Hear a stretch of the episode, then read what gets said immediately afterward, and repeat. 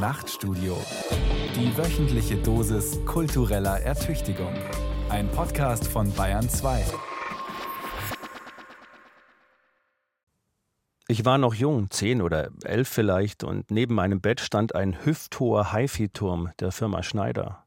Heute würde man über den Aufwand an Hardware lächeln, aber damals war das ein Topgerät, Anfang der 80er Jahre, als wenig später der Walkman die Weltkultur revolutionierte und man Musik zum ersten Mal spazieren tragen konnte, was übrigens der Anfang vom Ende des ortsgebundenen und immobilen Radios war. Ich wuchs in Deutschland Süden auf, Friedrichshafen am baden-württembergischen Bodensee. Jeden Morgen hörten meine Eltern Radio, zumindest war das Radio eingeschaltet. Damals dort unten in der Republik Südwestfunk oder Ö3. Die Nähe zu Österreich war augenfällig. Man sah von unserem Wohnzimmer aus die Alpen, als lägen sie direkt im Vorgarten. Demokratie der Stimmen. Eine Hommage ans Hören. World is collapsing around our ears. I turned up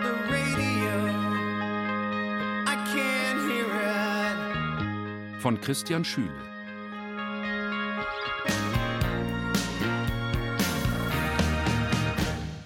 Ich war also zehn oder elf, da fiel mir auf, dass jeden Morgen dieselbe Stimme in unserer Küche zu hören war. Diese Stimme gehörte keinem Mitglied meiner Familie, aber sie gehörte zur Familie. Sie war mir vertraut und nicht wegzudenken aus meinem Leben. Es wäre aufgefallen, hätte sie es an irgendeinem Morgen nicht gegeben. Vielleicht hätte das Fehlen für Verwirrung oder Verstörung gesorgt, ich weiß es nicht. Jedenfalls hätte etwas Wesentliches gefehlt. Ja, vielleicht hätte die Stimme zu meinem weiteren Glück gefehlt, denn ich erinnere mich, ein durchaus glückliches Kind gewesen zu sein. Und vielleicht lag es auch, wenn natürlich nicht nur, an dieser täglich aus der Tiefe des Raums kommenden Stimme einer Frau, die ich nicht kannte, aber kennen wollte, indem ich sie mir immer wieder vorzustellen versuchte. Vor allem im Herbst und Winter, wenn es dunkel war, vermittelte diese Stimme eine besondere Geborgenheit, mehr noch so etwas wie Heiterkeit in der Kälte, Zuversicht in der Kindheit und über alles hinaus ein Versprechen auf Intimität, von der ich damals noch nicht wusste, was genau das ist. Heute, 40 Jahre später, erinnere ich mich an das Gefühl dieser Geborgenheit und leichten Betörung, als wäre heute just das Jahr 1980 oder 81. Über 40 Jahre später glaube ich, dass ich mich damals in diese Stimme verknallt hatte, ohne zu wissen, was verknallt sein überhaupt bedeutet. Wie sah sie aus, die Frau mit dieser Stimme? Welche Frisur hatte sie? Und wie groß war sie?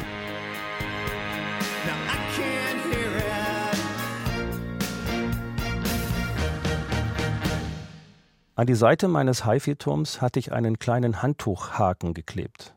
Daran hing ein Kopfhörer, dünner Schaumstoff als Ohrpolster, das gerade die Ohrmuschel bedeckte.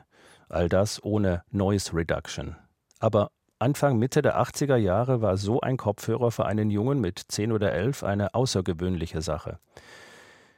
Jeden Morgen, bevor ich aufstand, setzte ich ihn auf und drückte, damals noch mechanisch, den Radioknopf in der Menüleiste meines HiFi-Turms. Und so war die erste Person, die jeden Morgen direkt in mein Ohr und, während ich im Bett lag, zu mir sprach, jene fremde Frau, die in einem Hörfunkstudio in Wien saß und deren Stimme am Ende des Satzes immer etwas anstieg. Irgendwann begann ich, bewusst und gezielt, Anfang und Ende einer Stunde Sendung zu hören, weil die Stimme genau dann den zu ihr gehörenden Namen verriet. Es kam der Tag, an dem ich erfuhr, dass meine Stimme Brigitte hieß. Brigitte Xander. Ö3, Österreich 3, ORF. Brigitte Xander. Das A in Xander, österreichisch gestreckt. Die Stimme von einer, pardon, nahezu erotischen Intimität. Ich hörte sie im morgendlichen Ö3-Wecker auf 89,6 oder so in einer wunderbaren Klarheit, als gehörte Brigitte selbstverständlich zu meinem Leben. Nie hätte ich damals gedacht, dass man Brigitte heißen könnte. Ich wuchs auf mit Brigitte, von der ich nichts wusste, weder wie sie aussah, noch wie alt sie war, nicht einmal welche Frisur sie hatte. War das wichtig? Nein, war es nicht. Ich hatte meine Brigitte, Die echte brauchte ich nicht. Ich liebte das Radio dafür, dass es mir Brigitte Xander brachte. Und wegen Brigitte Xander liebte ich das Radio. Drinnen im öffentlichen Radioraum. Wärme und Anwesenheit. Resonanz. Ansprache. Jemand spricht. Jemand spricht zu mir. Jemand spricht mich an.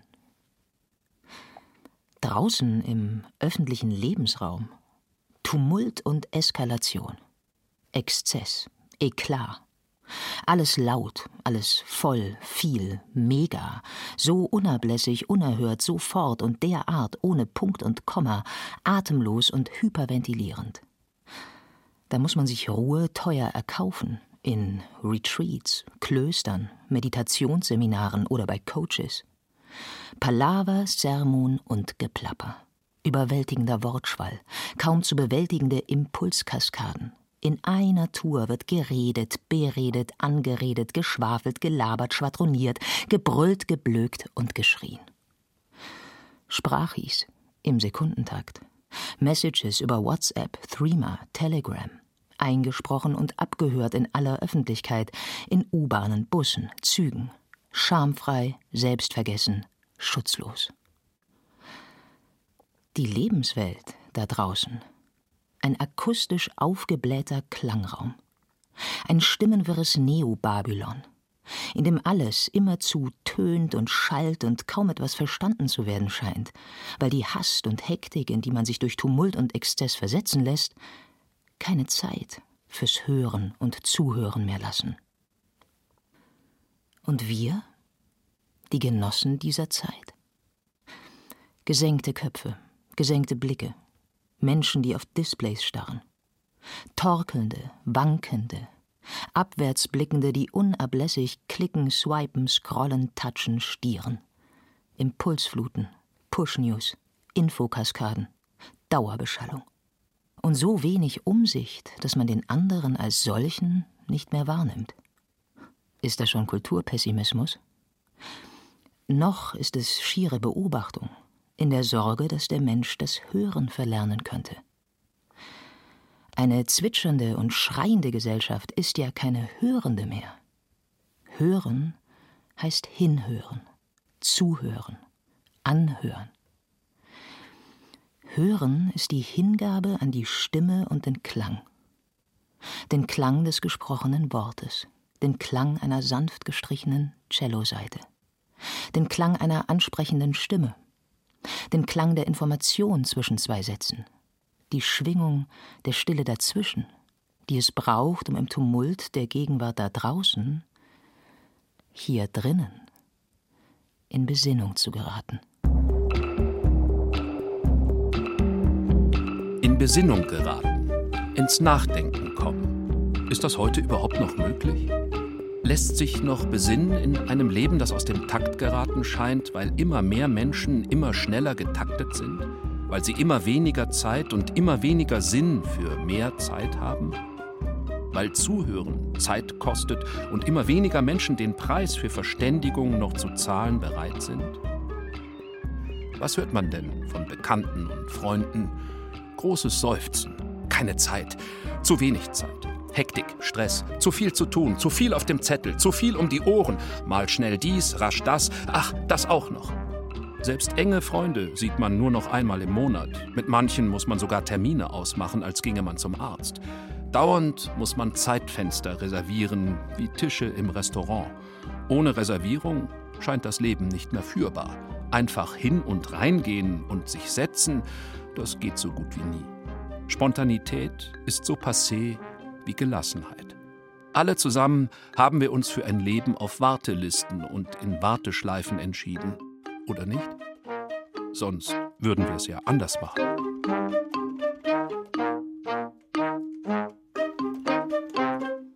Infolge von Zeitverdichtung und Zeitnot schlägt in letzter Konsequenz die Stunde des Affekts. Der Affekt reagiert auf den Affekt. Wenn alle es tun, könnte es zu gestörter Affektkontrolle führen. Gestörte Affektkontrolle ist gestörte Frequenz. Man hört nicht mehr, weder hin noch zu. Sofort wird reagiert, kommentiert, bewertet und gewertet. Im Reizreaktionsschema reißt nur noch der Superlativ, das von Lärm und Unaufhörlichkeit sedierte Individuum mit, das schrillste und lauteste. Die volle Dröhnung von allem. Je radikaler, desto vernehmlicher. So gut wie alles, was unter Fortschritt verstanden wird, zielt auf Zeitersparnis oder Zeitverdichtung. Kürzere Wege, weniger Wege, schnellere Halbleiter, dichtere Abläufe. Aus der Verdichtung der Tätigkeiten wird mehr Zeit gepresst. Die frei werdende Zeit wird sofort mit neuer Tätigkeit gefüllt, weswegen unterm Strich bei mehr Beschleunigung weniger Zeit bleibt. Die digital verdichtete Ökonomie hat den Menschen in den vergangenen Jahren nicht nur mehr Dienstleistungen abgenommen, sie ist dabei, ihm das Leben abzunehmen. Durch Kauf und Konsum verstärken die Menschen ihre Entmündigung durch Bequemlichkeit, Bedienerfreundlichkeit und Beschleunigung. Prototypisch ist die Losung einer Zeit der Verkürzung, Verdichtung und Verknappung. Inhalt ist Content. Wenn Inhalt zum Content wird, wird alles snackable, also Snack, Häppchen, Bröckchen, klein, handlich, leicht verdaulich, ohne große Anstrengung. Um Zusammenhänge und Kontexte geht es dann nicht mehr. Was zu lang ist oder dauert, wird aussortiert, weil das Hör- und Aufnahmevermögen des Applikationsmenschen immer kürzer wird. Leben im Ex-Modus. 280 Zeichen sind schon grenzwertig. Für 290 hat man keinen Raum mehr. Und da kommt das Radio ins Spiel. Pause. Ruhe. Ordnung.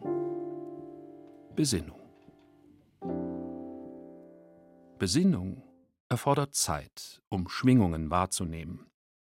Insofern ist das Radio immer auch eine Entschleunigungsmaschine. Es ordnet und organisiert.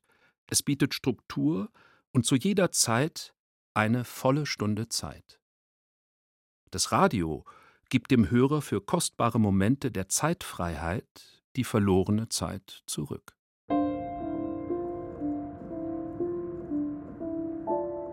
Kennen Sie das Knistern des Meeres? Unter Wasser, im scheinbar hermetischen Raum, der gar nicht hermetisch, sondern durchlässig ist, unterhalb der sichtbaren Oberfläche, in der Tiefe einer submarinen Welt lässt sich, ist die Wahrnehmung scharf genug, ein Knistern hören. Das Meer spricht mit einem. Die Frage ist nur, was sagt es? Oder was genau knistert da? Das Wasser? Der wandernde Sand am Grund?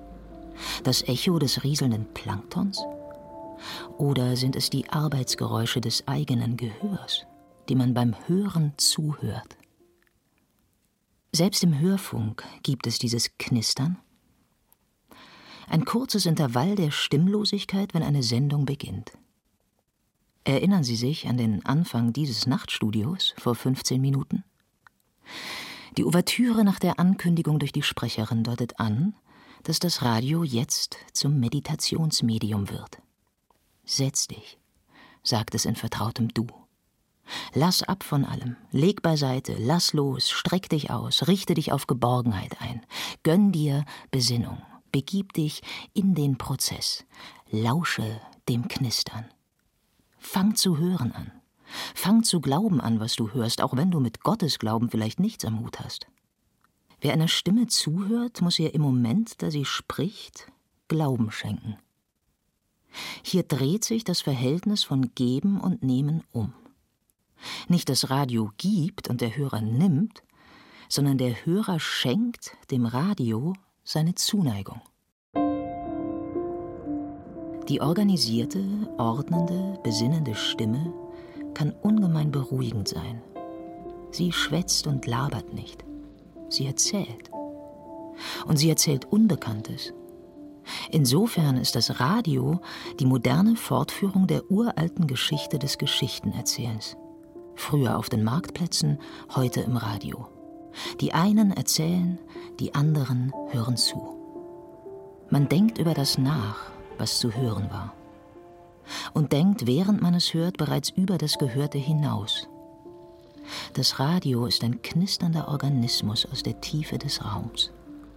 Oft wohnt darin die betörende Erinnerung an eine Stimme. Mein HiFi-Turm von Schneider war ziemlich schnell old-fashioned, keine Frage. So geht Fortschritt. Ich musterte ihn also nach ein paar Jahren aus. Meine Kumpels hatten längst eine Kenwood-Anlage.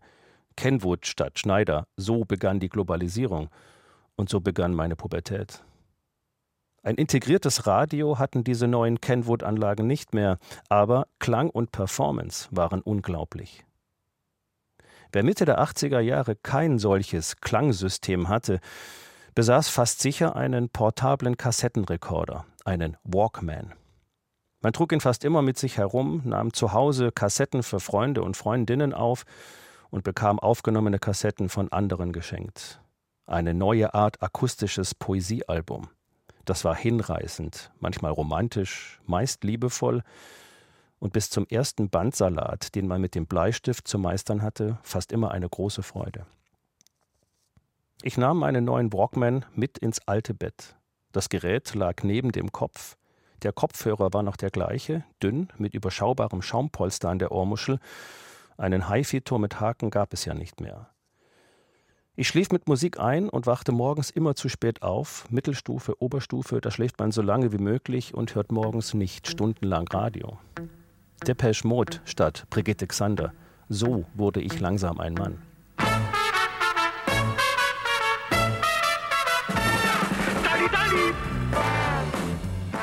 Es kam der August 1985, ich sah fern, eher beiläufig, ein Zufall, wenn ich mich recht erinnere.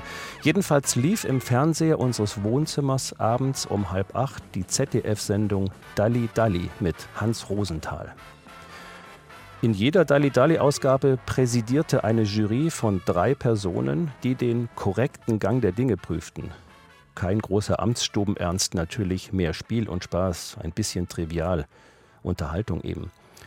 Wir waren mittlerweile ins Allgäu gezogen. Ich war verliebt, hatte meine erste Freundin und Ansätze eines zarten Bartwuchses, was hier nichts zur Sache tut. Aber während ich an jenem Augustabend recht beiläufig fernsah, geschah etwas Verstörendes. Plötzlich flog ich zurück in meine Kindheit, zurück ans Ufer des Bodensees, die österreichischen Alpen in Sichtweite. Ich sah mich als zehn- oder elfjährigen in meinem Bett liegen, morgens um sieben Uhr den Kopfhörer vom Klebehaken nehmen und der Stimme jener Frau lauschend, die ich damals so gut kannte, ohne sie je gesehen zu haben. Und nun hörte ich ihre Stimme aus dem Fernsehgerät und zuckte zusammen, und aus irgendeinem Grund schaute ich deshalb einen Moment sehr genau hin, und ich sah, während ihre Stimme zu mir sprach, eine Frau mit Bob, manche sagten damals Bowlcut, eine Rundfrisur jedenfalls ähnlich der, die die französische Sängerin Mireille Mathieu trug. Hans Rosenthal hatte gerade die dreiköpfige Dalli-Dalli-Jury vorgestellt. Medi Riel, Christian Neureuter und Brigitte Xander. Nein, dachte ich, das gibt es nicht. Ja, also mit dem Licht war Scheinwerfer gemeint, das ist ja, richtig. Ja, Scheinwerfer. Wie viel? Aber der Regisseur war doppelt Regie und Regisseur, also bleiben neun. Weißes Hemd, roter Blouson, schwarzer Bob. Was für ein Lächeln, dachte ich, als ich meine Brigitte zum ersten Mal im Bild sah, so als hätte sie nichts anderes getan, als immer schon gelächelt. Damals, als ich zehn oder elf war und sie hinter einem Mikrofon im Studio des ORF in Wien saß, Ö3, Wecker UKW 89,6 oder so ähnlich. Ich hatte Brigittes Stimme nie vergessen. Ein wunderbares Timbre, schönes, klares D-Dur mit steirischem Schmelz, würde ich rückhörend sagen. Die morgendliche Radiostimme meiner Kindheit hatte jetzt ein Gesicht. Sie war im Bild. Die Stimme war Bild geworden. Kürzlich googelte ich den Namen Brigitte Xander. Google kann erbarmungslos sein. In 0,32 Sekunden bietet die künstliche Intelligenz ungefähr 815.000 Ergebnisse. Kalt und emotionsfrei spuckt die Maschine Sätze aus und nimmt auf Befindlichkeiten keine Rücksicht. Ich sah hunderte Fotos, ihr Lächeln, den Bowlcut und die Todesanzeige. Am 18. Oktober 2002 ist Brigitte Xander, mein erstes Radio, im Alter von 66 in Wien gestorben. ihre Stimme lebt in meinem inneren Ohr weiter, bis heute und vielleicht ewiglich.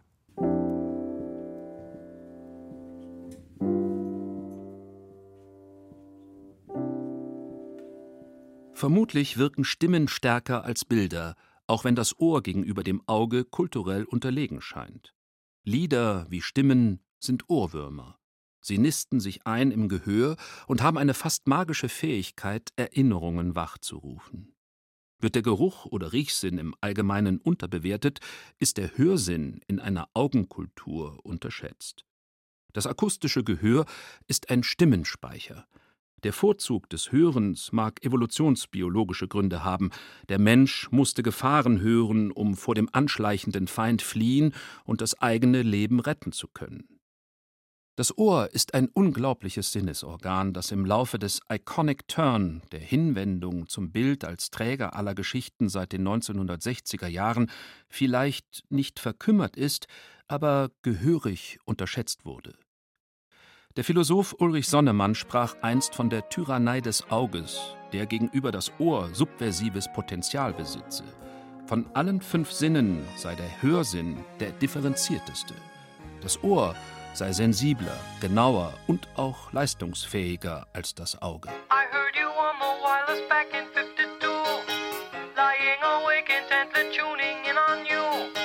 If I was young, it didn't stop you coming through.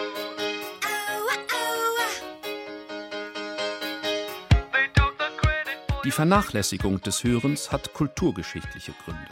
Erstens überlagern das Bild und das Schauen seit der Aufklärung und also Aufklärung die westlich rationale Form des Denkens und Erkennens.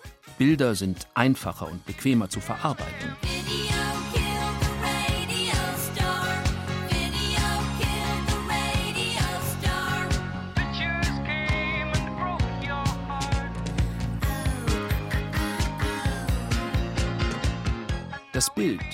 Steht immer im Vordergrund.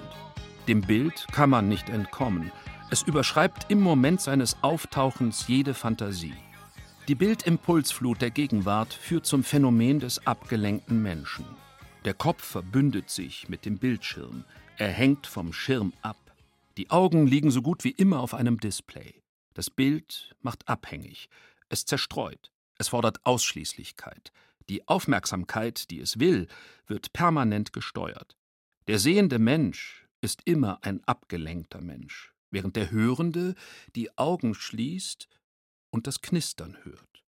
Mit einem Wort, Hören erzieht zur Konzentration, zum fokussierten Wahrnehmen.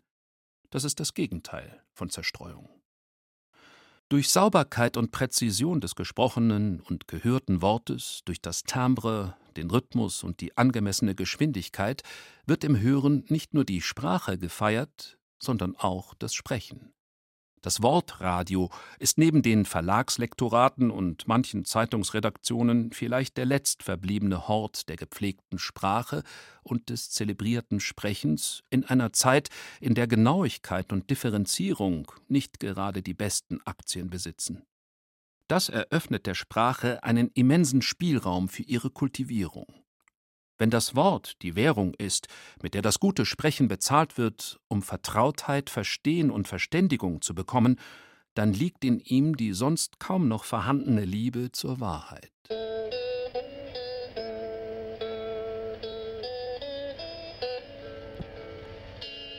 Im Haus gegenüber, über den Innenhof, sitzt die Nachbarin geschätzt über 70. Es ist Sonntagmorgen, 10.30 Uhr, die Balkontür ist offen. Die Frau sitzt am Frühstückstisch in der Küche, die Hände gefaltet, ein Ausdruck von Demut und Innerlichkeit. Aus dem Radio spricht eine Stimme über Freude, Licht und Liebe. Das Erleben von Himmel und Hölle, sagt die Stimme, liege ganz nah beisammen, wenn der Wille Gottes und die Vorstellung des Menschen aufeinanderprallen.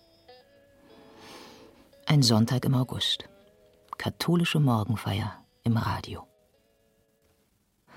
Wo gibt es das noch?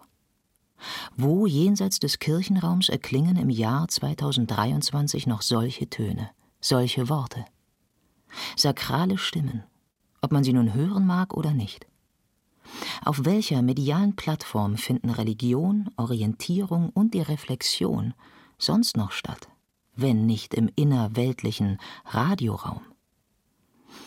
Zeitungen blenden die spirituelle Dimension aus und berichten, natürlich völlig zu Recht, über Kirchenpolitik und Missbrauch. Das erste deutsche Fernsehen bringt zwar fünf Minuten lang das Wort zum Sonntag am Samstagabend, aber sonst wird in einer Tour gemordet, getötet, gemetzelt, geblutet, gestorben, verreckt, verbrannt und hunderttausendfach auf immer gleiche Weise ermittelt. Es sei denn, man abonniert explizit den Hour of Power Kanal oder Bibel TV. Aber das ist privatwirtschaftliche Mission, nicht öffentlich-rechtliche Inspiration. Evangelische Perspektiven, katholische Welten.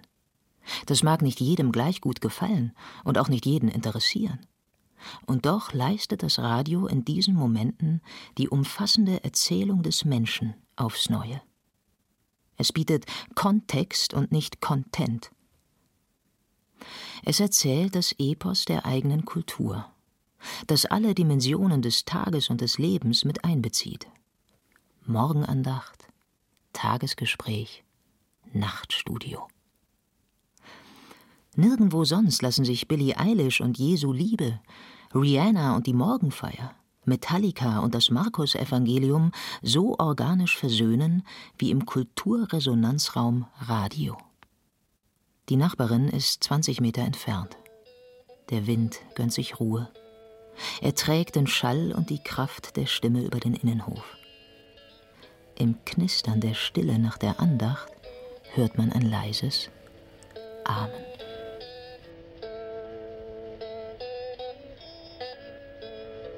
Eines Tages trat ein Mann mit Namen Walter Schumacher in mein Leben. Ich weiß nicht mehr, wie und wo genau es geschah. Vermutlich war ich 16 oder 17. Jedenfalls war es gegen Ende der 80er Jahre. Wir alle hörten damals diese unvergleichliche Stimme, die sich aus dem akustischen Archiv des eigenen Gedächtnisses nie wieder würde tilgen lassen. Am Mikrofon Walter Schumacher.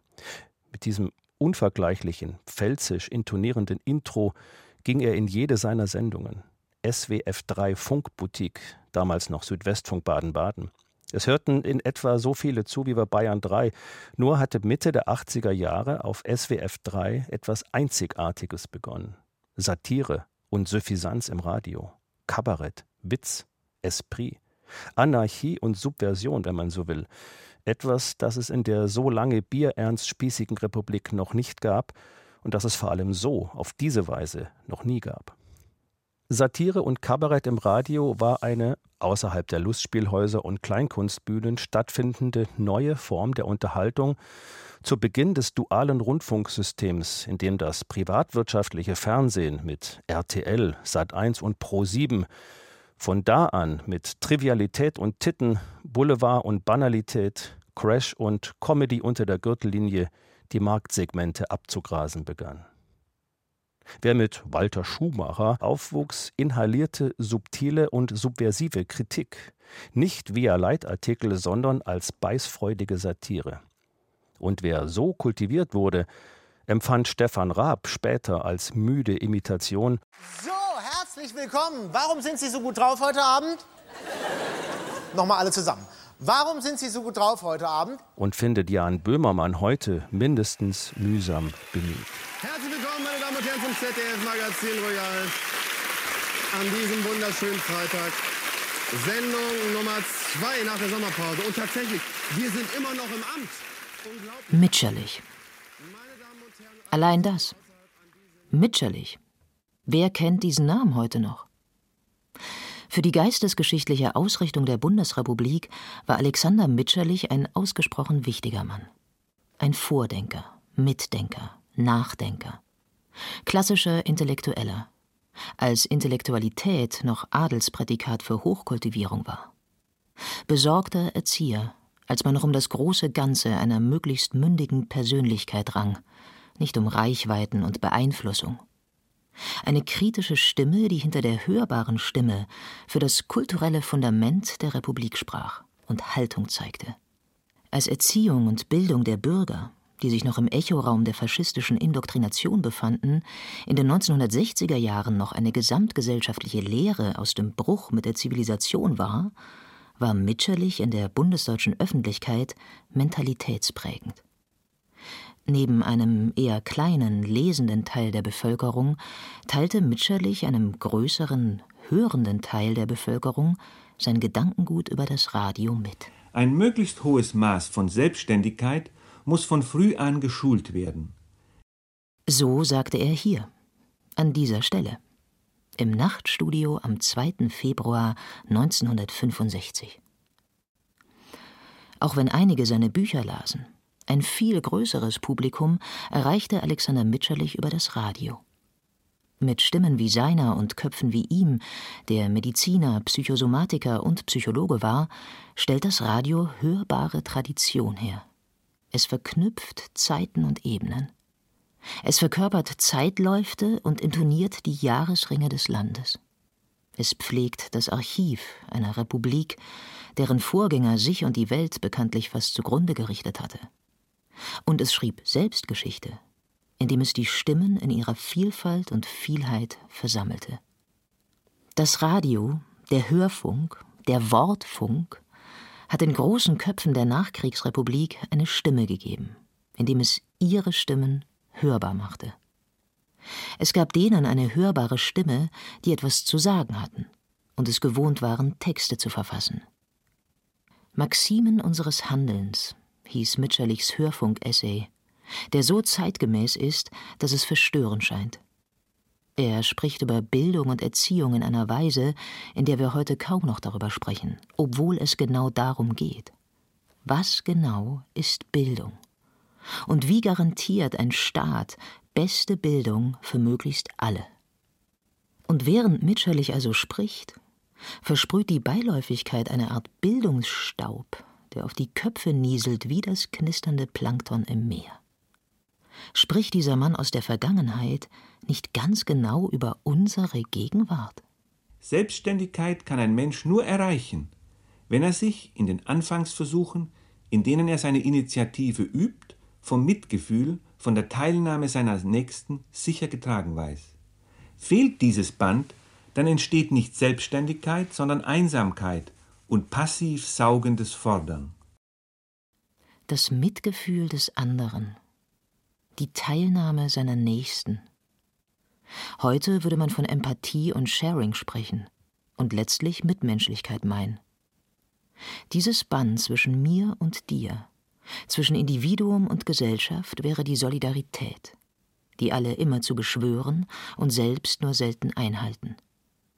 Und die Einsamkeit des ständig fordernden Menschen – ist das nicht die zeitgemäße Diagnose des zeitgenössischen Individuums in ständiger Zeitnot, die uns heute so sehr vertraut ist?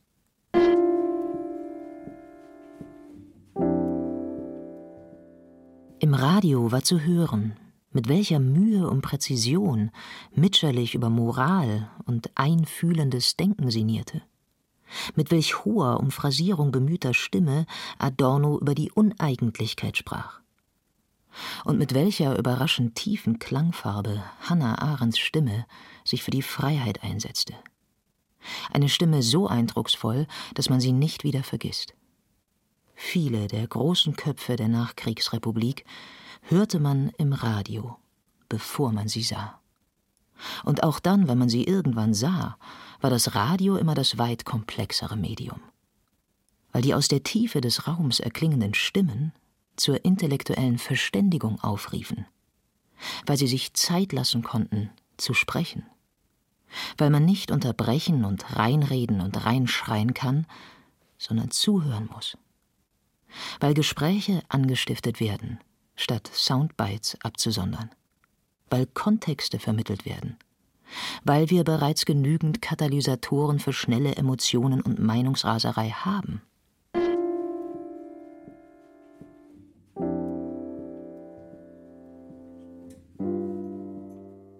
Wer nicht hören will, muss fühlen.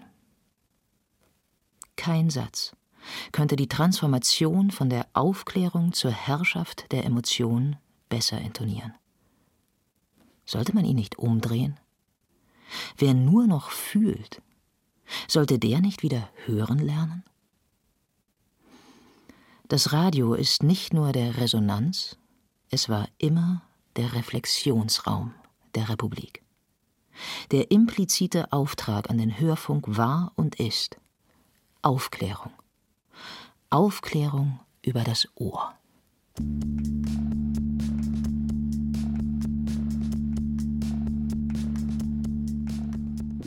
Obwohl es rund um die Uhr sendet, hat das Radio sein Monopol auf Sendung längst verloren. Erst ans Fernsehen, dann ans Smartphone. Das Smartphone ist das Vehikel des abgelenkten Menschen. Die kulturprägende Social-Media-Plattform Instagram stellt alles bereit, was der abgelenkte Mensch zur Ablenkung braucht. Bilder, Filmchen, Reels, Likes und Follower. Wenn das Medium die Botschaft ist, wie der kanadische Medientheoretiker Marshall McLuhan 1964 behauptete, dann ist der Bildschirm der Botschafter. Sichtbarkeit und Besichtigung. Der Schirm ist das Medium eines globalisierten Bildertainments, Contentainment müsste man sagen, und mit einem ironischen Sprachspiel könnte man daraus Containment, Eindämmung, Abschottung machen. Und dann vorsichtig fragen, wenn das Ziel jeder Diktatur immer schon in Dissoziierung und Vereinsamung des Einzelnen bestand, weil der vereinsamte Mensch unsicherer und verängstigbarer und in diesem Zustand besser steuerbar ist, wäre es dann nicht an der Zeit für ein paar unbequeme Fragen?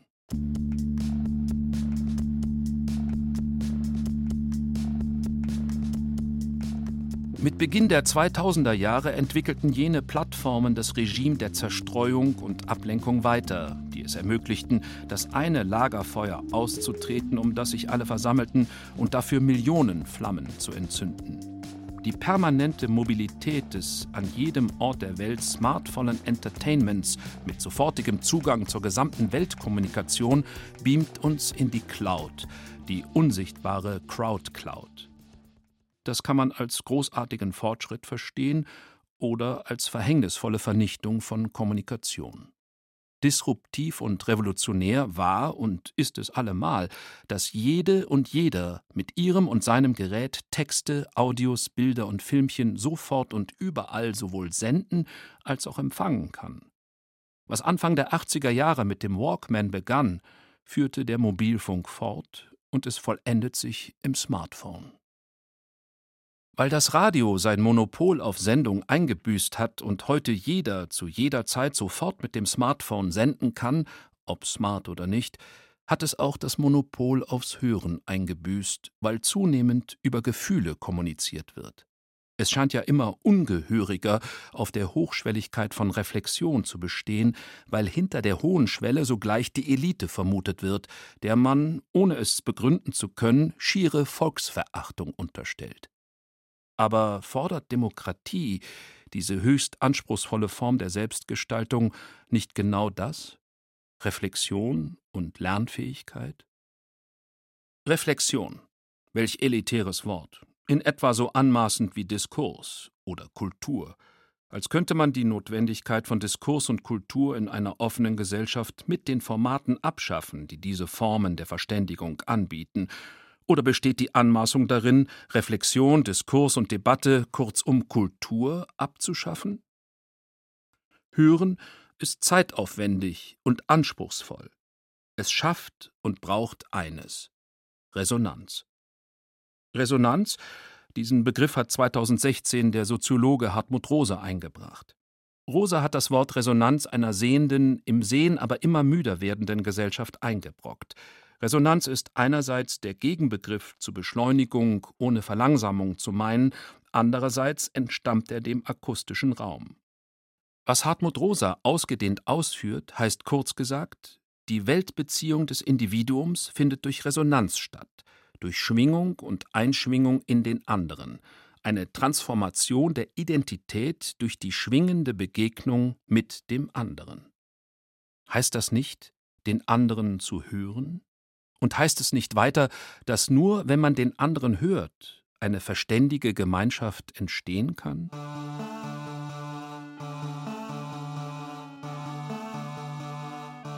Das Radio wäre ein sicherer Raum, ein vertrauter Raum, ein Raum, der alle mitnimmt, die sich ihm anvertrauen wollen.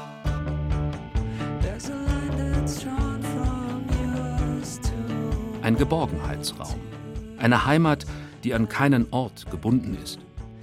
Der sichere Resonanzraum, in dem durch Vertrautheit das Vertrauen in die Welt wächst, während draußen alles erschüttert zu werden droht, im Lärm einer Zeit der Zerwürfnisse und Zerrissenheiten, der Radikalitäten und Revolten einer Menschheit, die sich bei vollem Bewusstsein immer mehr Geschichtsvergessenheit leistet.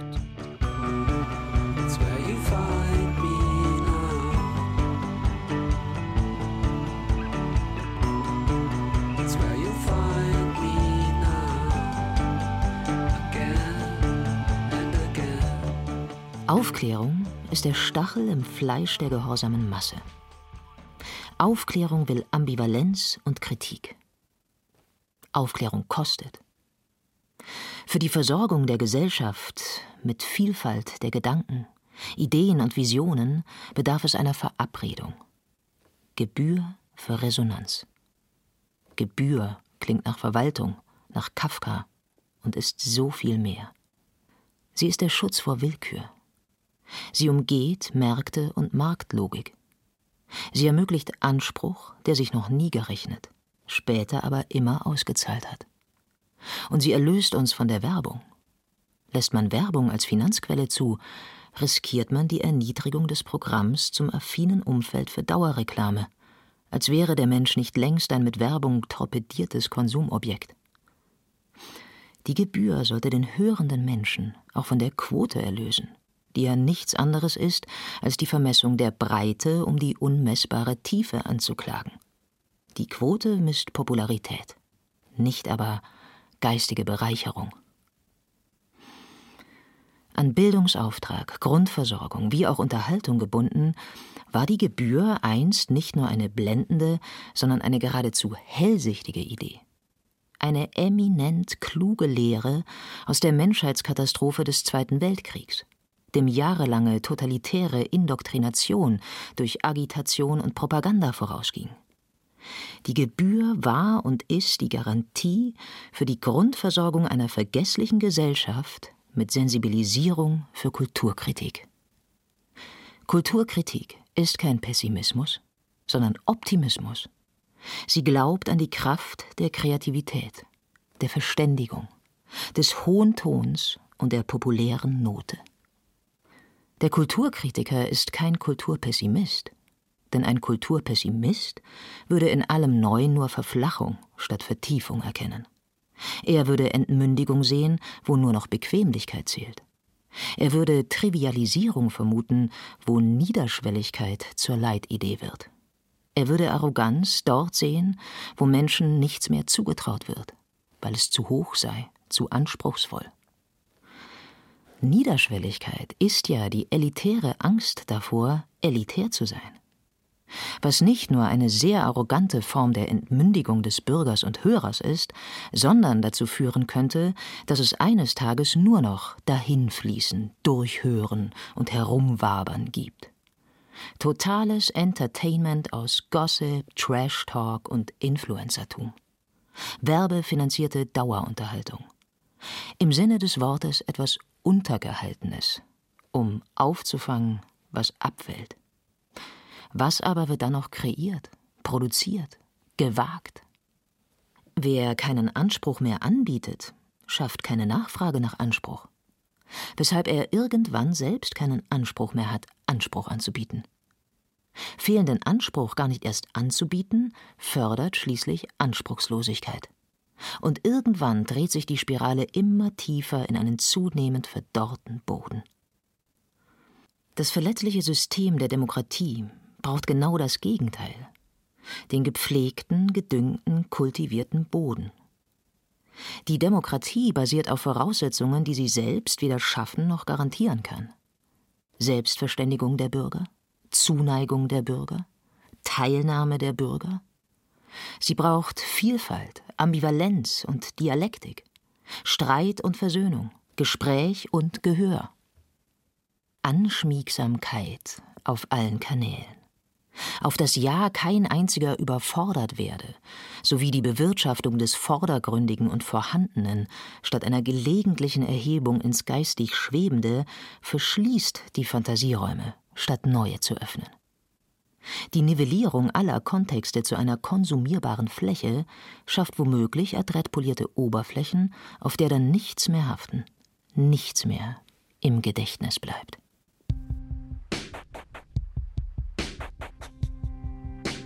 Der Kulturoptimist aber setzt ja auf jede neue Generation.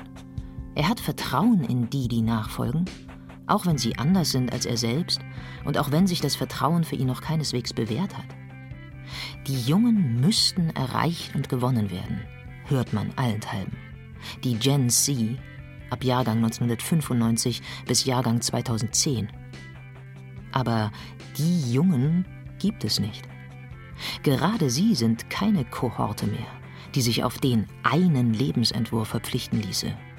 Das zeichnet sie aus.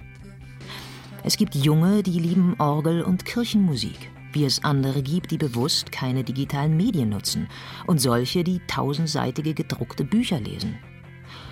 Und es gibt Junge, die hören täglich stundenlang, aber sie hören anders. Sie podcasten. Podcast. Play on Demand wann immer es sie zu hören verlangt. Das D im Pod, das Demand, entspricht exakt der idealistischen Idee der Selbstbestimmung. Die Vorläufigkeit, der Transit, die Trias aus Trans, Inter und Poly, das Zwischen und Dazwischen, das keine Verbindlichkeit, keine Festlegung mehr treffen, sondern ins Fluide ausschweifen möchte, ins Schwirrende, Unarrangierte. Irgendwie auch plötzliche, ins unbedingt authentische und wahrhaft gespürte. Dieses performative Hören als sich selbst durchführende Tätigkeit einer sich selbst führenden Community.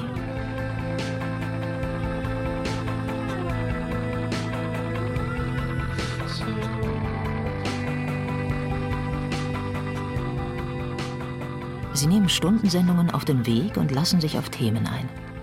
Nicht das Hören verändert sich, sondern das Sprechen, die Art der Ansprache und Adressierung.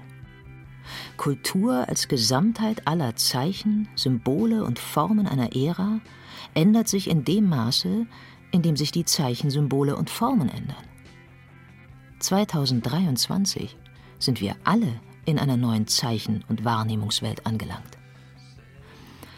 Neue Symbole und Formen stellen bürgerliche Konventionen final in Frage. Man nennt die Auseinandersetzung um Auflösung oder Behauptung dessen, was bisher normal war, Kulturkampf. Dessen Mittel sind oft geisteskriegerischer Natur, Moral und Maßregelung. Eine plötzlich hohe Sensibilität, bisweilen ist es durchaus Hypersensibilität, verlangt seit relativ kurzem Abbitte für jahrzehntelang gültige Gewissheiten.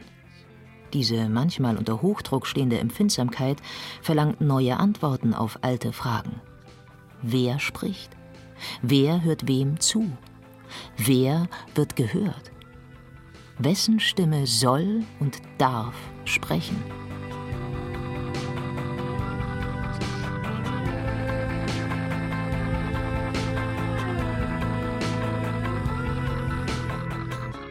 Noch spreche ich von einem Traum.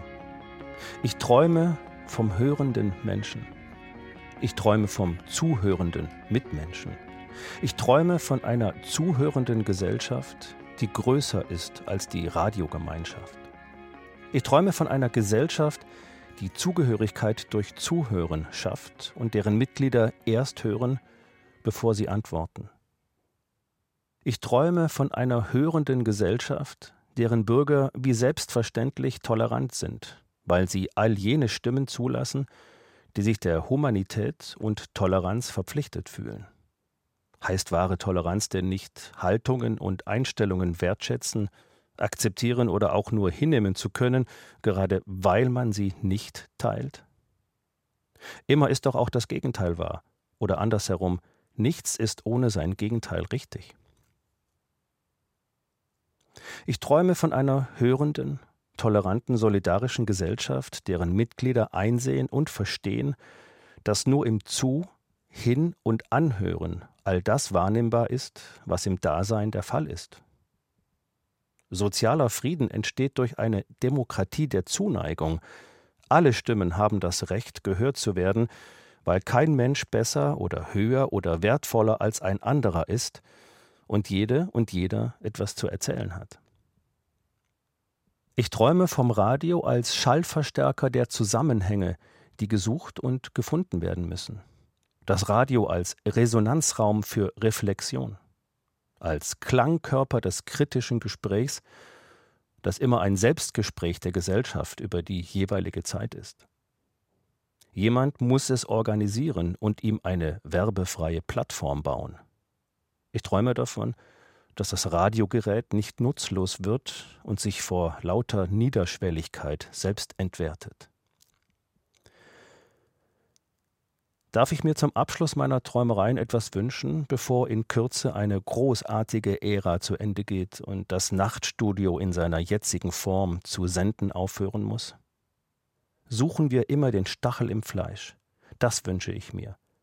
Bringen wir uns wieder das Hören bei, bevor alles im Tumult, im Exzess, im Kampf und Lügengeschrei derer versinkt, die das öffentlich-rechtliche Radio abschaffen wollen, die nicht mehr hören wollen, die gleich zur Tat schreiten wollen, die auf die leisen, bedächtigen, zweifelnden, fragenden Stimmen und Töne nicht mehr acht geben.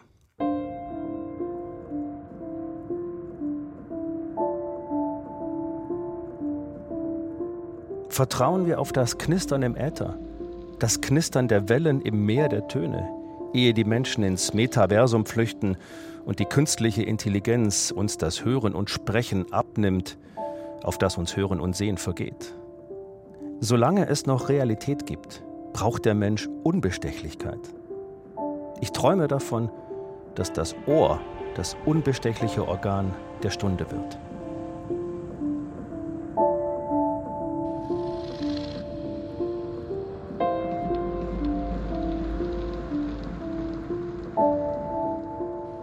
Demokratie der Stimmen. Eine Hommage ans Hören.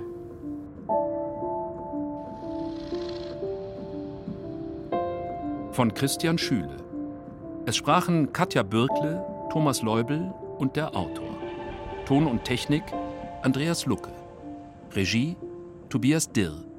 Redaktion Thomas Kretschmer.